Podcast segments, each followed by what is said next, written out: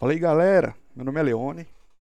Hoje vai estar começando aqui mais um podcast, Papo no Elevador. Estamos aqui com o Matheus, vulgo Cocujin. Opa! Nas, e aí, na, galera? Nas internet. Matheus, fala, fala mais um pouco de vocês. Vou, já entramos no elevador já, a música tá rolando, ambiente, elevador, básica.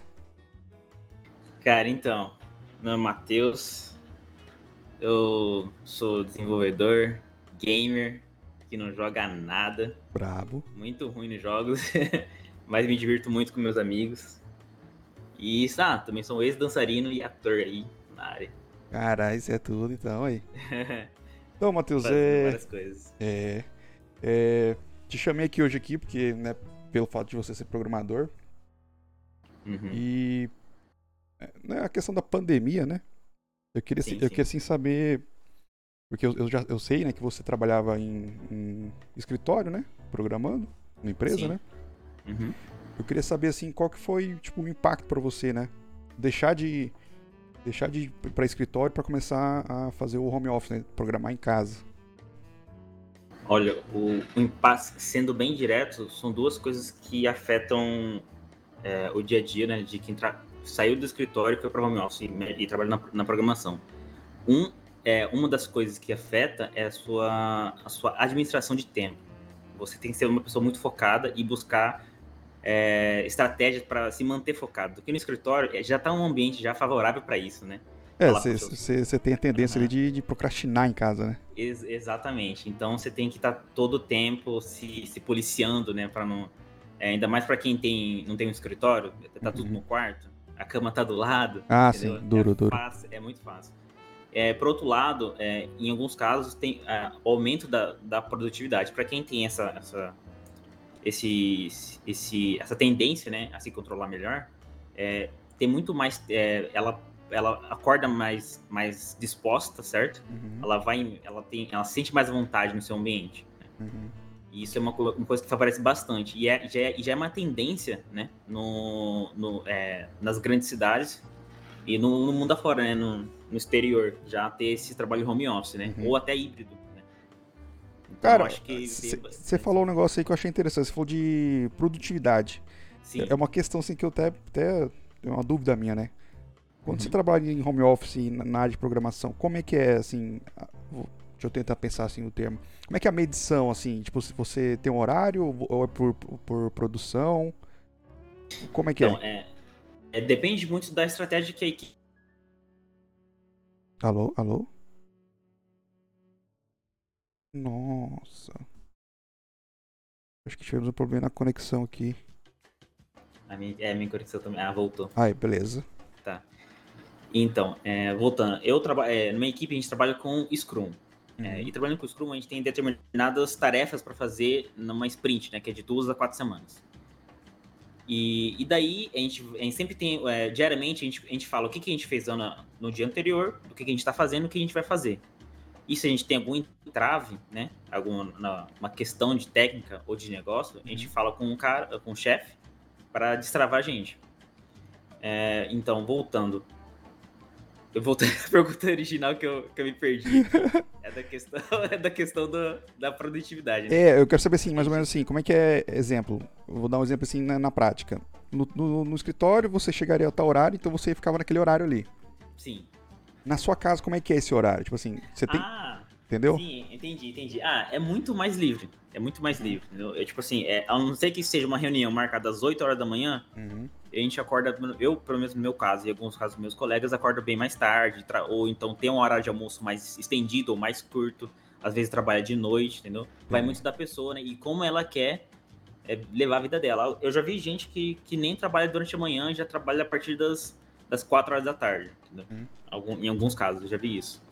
É, e nessa essa empresa que você trabalhava aí, que agora tá home office, você acha que quando, quando normalizar o a pandemia, você acha que eles vão voltar ao físico? Não, não, já, é, não vou voltar que já até foi conversado antes de eu, de eu, sair de lá, já foi conversado que que home office se mostrou muito muito eficaz, né? Porque justamente é aquele, é aquele negócio, se você tem uma, poli, uma política dentro da empresa e a sua própria política é, favorecem a produtividade, o home office só ajuda mais, porque o home office é, em conjunto com isso, só aumenta a produtividade. Isso. Porque você não vai ter tempo, de, você não vai perder tempo de ir, ir até o local, certo? Que no meu caso era muito longe. É, sair, de volta e o tempo de almoço, entendeu?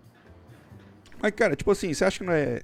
Assim, é, esse negócio do, do, home office é muito, é muito bom, né, pra, pra empresa, né? Que eles Sim. economizam, sei lá, coisa pra caramba.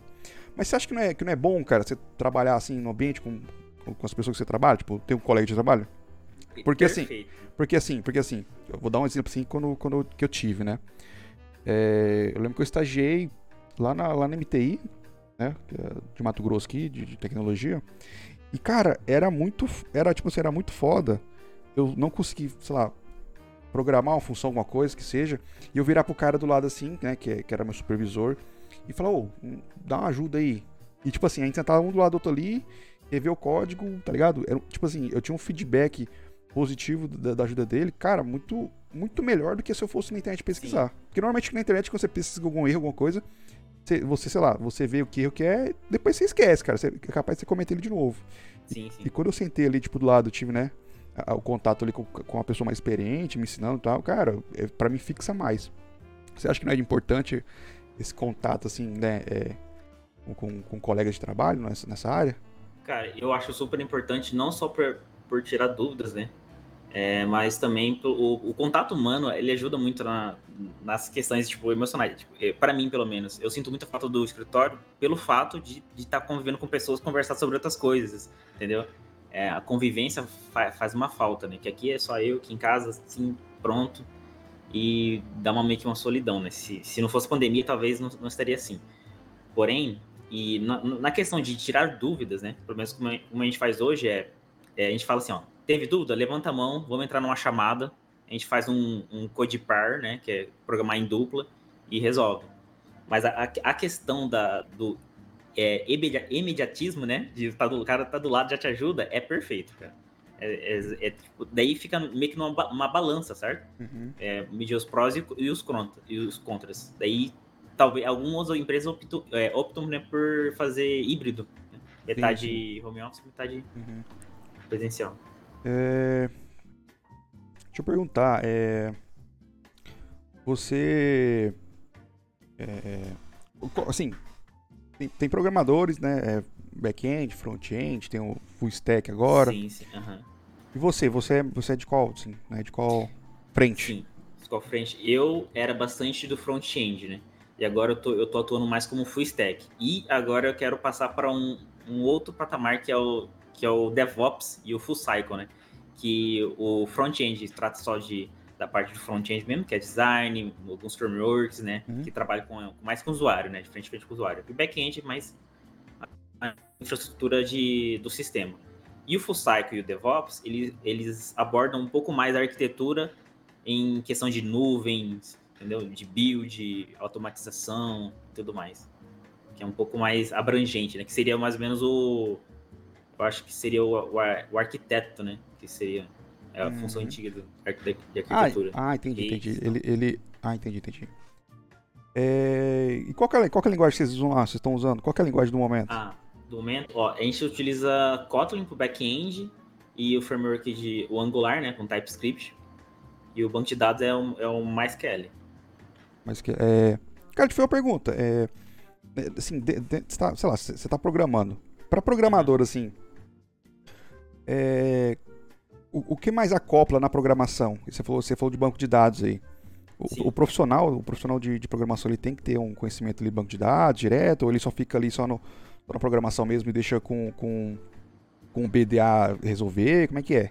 Cara, um exemplo, um exemplo que eu já que eu só vejo exemplos assim, eu nunca vi, é, é muito difícil, eu quase, quase não vi um, uma empresa que tem um DBA só para aquilo, entendeu? Só para um sistema. Uhum. É sempre é um cara que, que manja de DBA, que faz a modelagem tudo mais. É, até hoje, em todas as empresas que eu trabalhei, que já fiz parte de outros projetos, nunca teve um DBA específico, só de DBA. Sim. Então, a pessoa que é full, full stack já está implícito que ela manja de, de, de banco de dados. Uhum. É, porque normalmente esse pessoal do banco de dados aí, né, é esse quando é específico, assim, normalmente quando é, é empresa grande, né? Exatamente. Quando é isso, organização, sei lá, governamental. Gor, gor, gor, gor, gornava, eita. Governamental, é. Obrigado. Exatamente. É. Porque Cara, daí. Uh -huh. ah, não. É que, tipo assim, que quando você pede especialista, é porque você está tratando uma coisa muito complexa e muito delicada. Sim, sim. Daí você necessita de um especialista para tratar aquilo. É igual, tipo, na minha empresa a gente tava. É tipo assim, é, são dois full stacks agora, né? Eu e mais um, mais um colega. E nenhum de nós dois é especialista em arquitetura em nuvem. Ou seja, a gente a, conseguiu subir as coisas lá, conseguiu fazer a configuração, mas tudo meio bambeando, né? Entendi. Tem que estar tá corrigindo. Tipo assim, vocês não seguiram nenhuma norma, nada, né? É, exatamente. Por isso que a gente vai contratar uma empresa que tem um especialista que vai cuidar só disso, uhum. entendeu? Cara, é, é. E assim, o que, que você tem, que, que você tem pra dar dica aí pra quem quer seguir essa carreira aí de programação? Programador, né? Ó, programação, ó, tem uma, umas dicas muito boas. É, programação no início pode desanimar muita gente, porque você não é um. não é como muitos cursos vendem, né? De é, resultado imediato, você não vai sair expert em programação em poucas semanas é muito, você tem que aprender muito bem a base. Tipo, quando, e quando eu falo base, é tipo, desde banco de dados, HTML e, e, ou, ou é, front-end ou back-end, né? Alguma dessas bases, para você lidar. Você ter uma base sólida, desde orientação a objetos e tudo mais, você vai ter uma visão mais clara para onde você vai, que, vai querer ir, certo? Uhum. E para resolver os problemas. E outra coisa, você não necessariamente precisa, para iniciar numa carreira de programação, precisa fazer um estágio é, aí, quando as pessoas pedem experiência, eles não pedem experiência com, ah, muitas vezes com carteira assinada. Eles pedem experiência de se você desenvolve ou desenvolver algum sistema. Uhum. Ou seja, pega um exemplo dentro da, da, família, desenvolva alguma coisa, fala assim, mãe, pai, vamos controlar as finanças aqui de casa, vou desenvolver um aplicativo, um sistema que vai controlar as finanças. Mano, isso já conta demais pro, pro currículo, entendeu? E, e, e fazer e dar-lhe fazer exemplo faz, faz curso, faz aqueles cursos da Udemy, cursos de, de programação. É porque, é porque é, normalmente, assim, esse. Esse. O, o, o, o catálogo. Como é catálogo que se fala? Ah. Mas assim, é, é, o histórico, né, do, do programador, normalmente é o primeiro, é o primeiro filtro ali, né? Sim. O pessoal vai ver se ele tem um GitHub, o que, que ele tem ali, né, quais, quais conteúdos ele já produziu. Normalmente, normalmente é desse jeito, né? É, é, é, isso, é isso mesmo quando eu, eu já, já participei de uma banca de para analisar currículo, né? Uhum. E lá uma das regras é, não tem GitHub, tá eliminado. Vixe, é, já, é. Já é a primeira, já, é, a gente elimina por aí, né? E depois disso a gente vai analisar o código do cara. Entendi, entendi, entendi.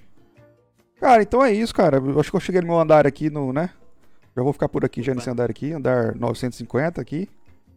Opa, demorou então. É... Vou seguir aqui então. Você tem algum recado pessoal aí pra despedir daí? Cara, só qualquer coisa, entre em contato comigo aí, Matheus Soares Martins 2 arroba gmail.com e, e, eu tô disposto a responder qualquer dúvida, ajudar o pessoal aí no que puder. Beleza. É manda o Pix, manda o Pix então. É... Manda o Pix é... E bebam água, pessoal. Exatamente. É isso aí. Muito obrigado aí, Matheus, pela sua presença. Nada, Leandro. Eu que agradeço.